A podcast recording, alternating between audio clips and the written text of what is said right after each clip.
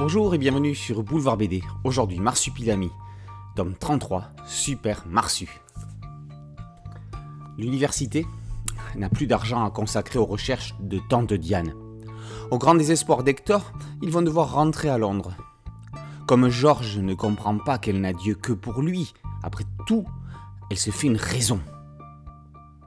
Hector ne l'entend pas de cette oreille et veut rester, même sans financement. Il compte bien se cacher pour éviter le départ. Avec le strict nécessaire, il s'enfonce dans la jungle sous l'œil protecteur du marsupilami, jusqu'au jour où, après une chute, il se retrouve entre les mains du sorcier tout ankylosé, et c'est là que l'aventure va commencer. Stéphane Coleman se met-il en danger en faisant du Marsu un super-héros? Fait-il la même erreur que Velman et Johan qui font avec Super Groom une série qui n'a rien à voir avec Spirou? Surfe-t-il sur la mode Marvel? Eh bien, pas du tout.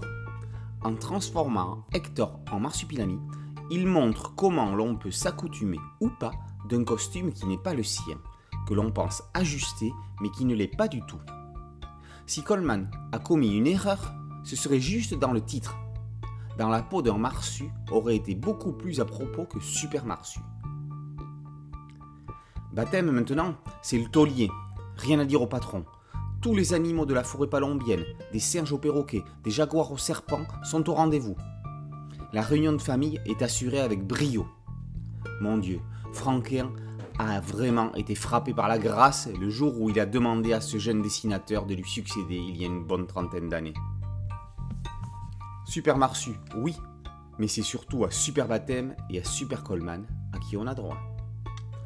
Marsupilami tome 33, Super Marsu, par Coleman et Baptême, est paru aux éditions Dupuis. Boulevard BDCM podcast audio, une chaîne YouTube. N'oubliez pas de liker, de partager et de vous abonner. A très bientôt sur le Boulevard BD. Ciao